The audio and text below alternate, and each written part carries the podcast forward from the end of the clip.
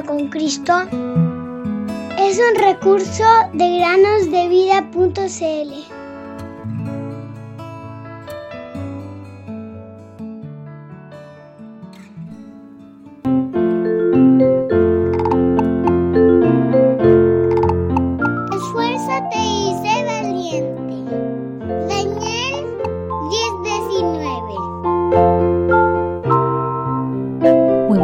queridos niños. Bienvenidos un día más a meditar con nosotros.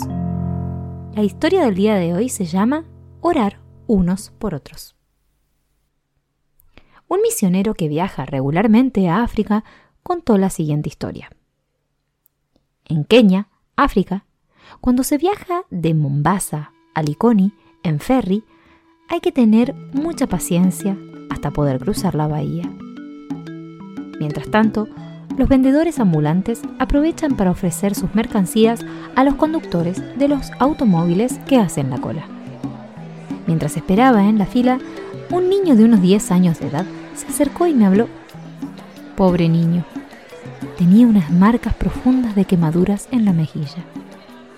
Le pregunté si conocía a Jesucristo y él me respondió sonriendo, Claro que sí, es mi Salvador. Entonces le di un tratado que hablaba del buen pastor. El niño se fue muy contento con el regalo en la mano. Pronto volvió y me dijo, ¿todavía tiene libritos? A mis amigos les gustaría tener uno. Con mucho gusto le di algunos y le pedí que distribuyese unos tratados de evangelización a los conductores que estaban esperando del otro lado. Lo animé con estas palabras. Ahora eres un pequeño misionero. Muy contento, se fue para cumplir con esta misión. Después de una hora de espera, nos acercamos al transbordador y mi amiguito llegó corriendo y me dijo, ¡Hey, tú! Me olvidé de decirte que me llamo Gary. ¿Quieres orar por mí? Querido amigo o amiga que nos escuchas, ¿oramos unos por otros? La Biblia nos pide que lo hagamos. ¿Quién puede contar los beneficios que recibimos cuando los hermanos y hermanas en la fe oran por nosotros? Seguro este misionero no se olvidó de orar por Gary durante su vida, incluso cuando se encontraba de vuelta en su país natal. Es bueno que asistamos a las reuniones donde los creyentes se unen para orar y que tengamos grupos con quienes orar.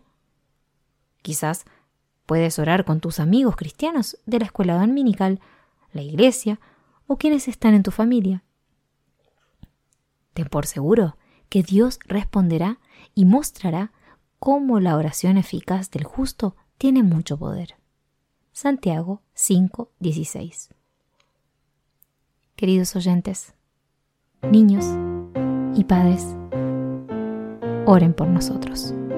Primera Tesalonicenses 5:16.